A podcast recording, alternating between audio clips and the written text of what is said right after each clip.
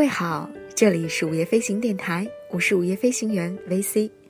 今天我们继续一起来阅读圣埃克苏佩里的《夜航》第六章。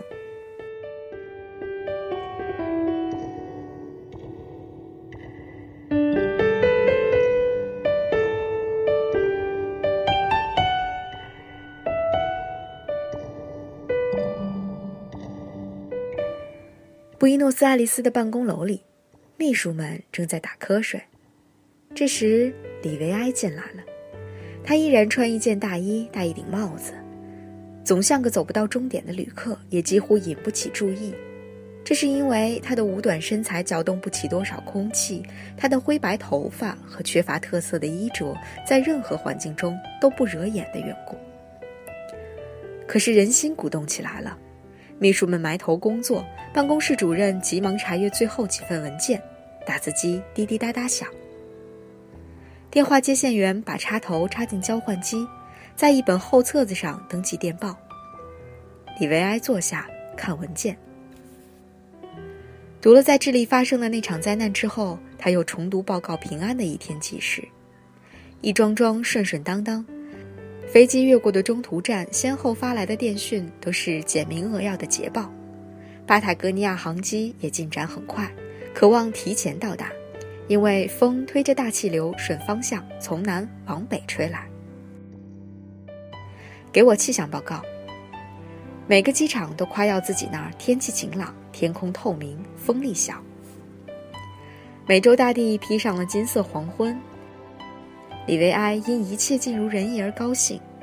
眼下这班航机还在风云不测的黑夜某处奋斗，但是机会好的不能再好了。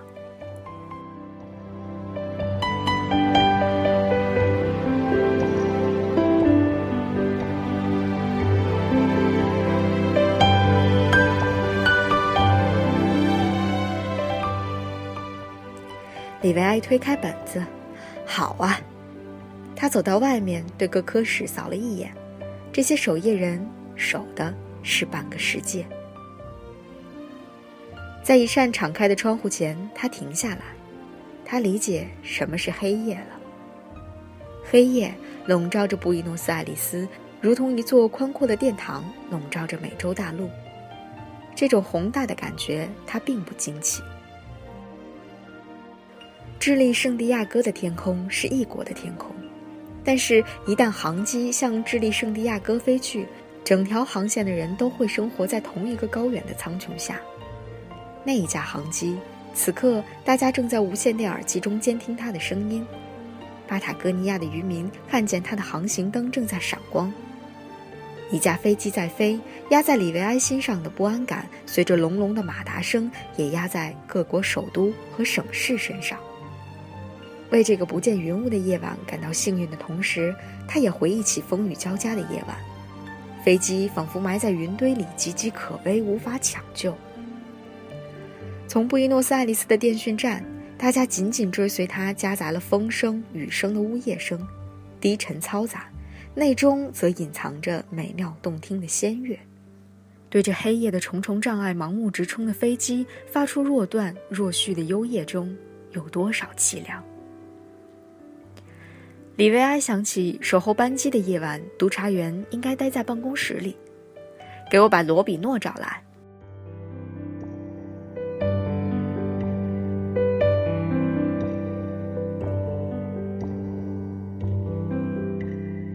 罗比诺就要跟飞行员交上朋友了。他在旅馆里当着飞行员的面打开皮箱，倒出一些小物件：几件俗气的衬衣，一只梳妆盒。一个瘦女人的照片。从这些东西来看，督察员与其他人相差不多。督察员把照片钉在墙上，他向贝勒兰谦逊地吐露了自己的欲望、爱情和遗憾。他把这些宝贝摆成可怜的一排，这样他的不幸就显露在飞行员面前。这是精神上的湿疹，他在人家面前展示自己的牢笼。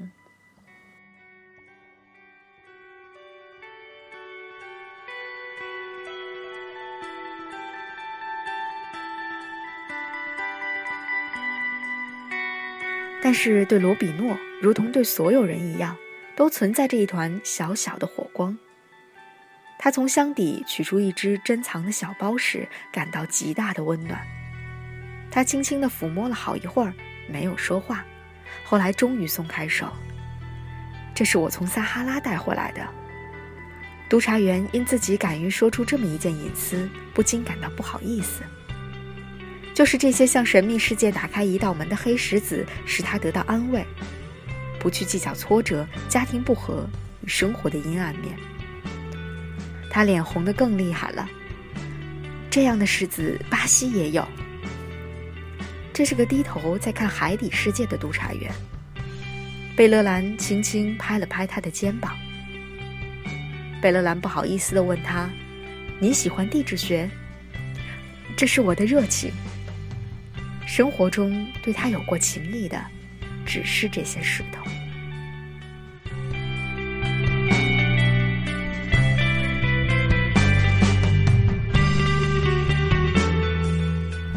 罗比诺接电话时露出愁容，但是很快又变得不苟言笑了。我要离开您了，里维埃先生有些重要决定要跟我商量。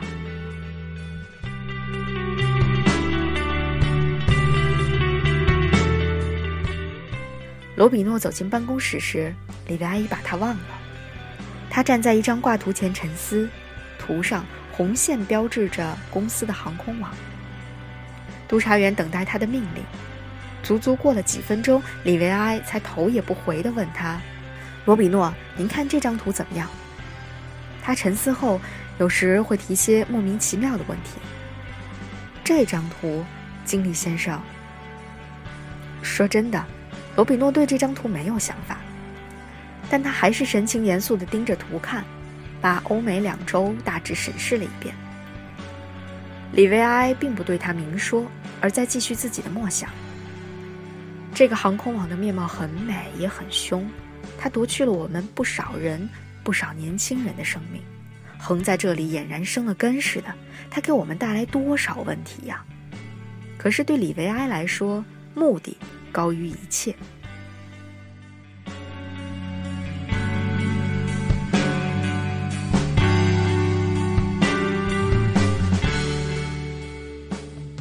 罗比诺站在他身旁。始终盯着面前的地图，慢慢直起身子。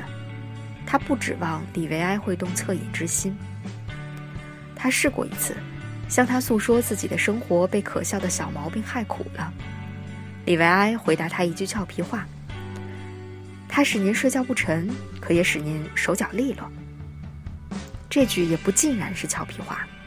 李维埃经常说：“倘若失眠使音乐家创造出美丽的乐曲。”这就是美丽的失眠。有一次，他指着勒鲁说：“您瞧，这多美！这张吓跑爱情的丑脸。”勒鲁身上的优秀品质，可能都要归功于没人爱，是他在生活中除了工作，不思其他。您跟贝勒兰很有交情吧？哦，我不是在怪您。李维埃回转身，挽着罗比诺，低着头小步走。他嘴上露出苦笑，罗比诺不明白怎么回事儿。不过，不过您是上司。是的，罗比诺说。李维埃想到每天夜里空中发生的事情，如在戏剧中一样，有伏笔，有高潮，各种意志稍有衰退便会导致失败。从此刻到天亮，也许还有一番苦斗。您应该继续扮演您的角色。李维埃说话字斟句酌。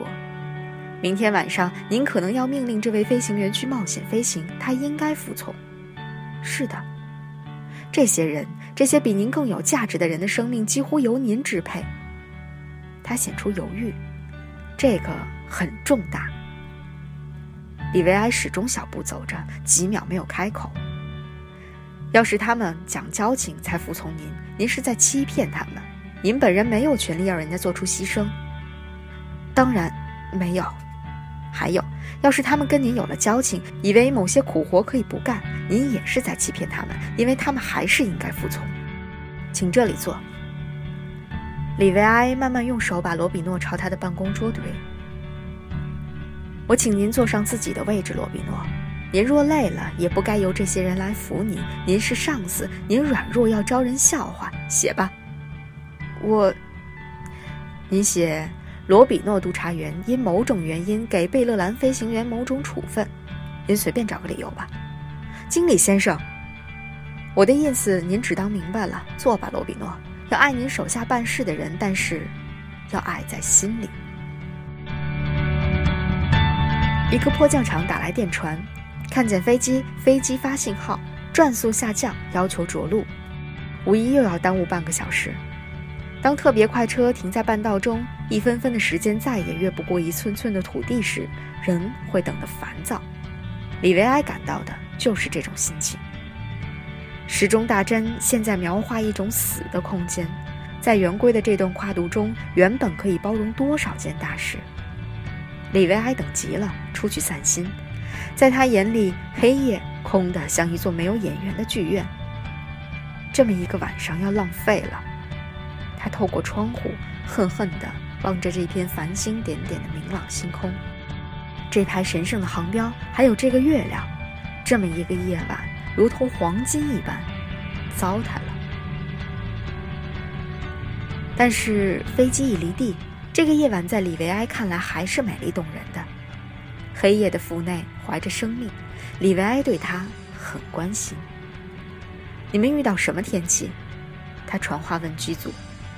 十秒钟过去，大晴天。然后又传来飞跃的城镇的名字。对李维埃，这些也是这次战役中攻陷的城市。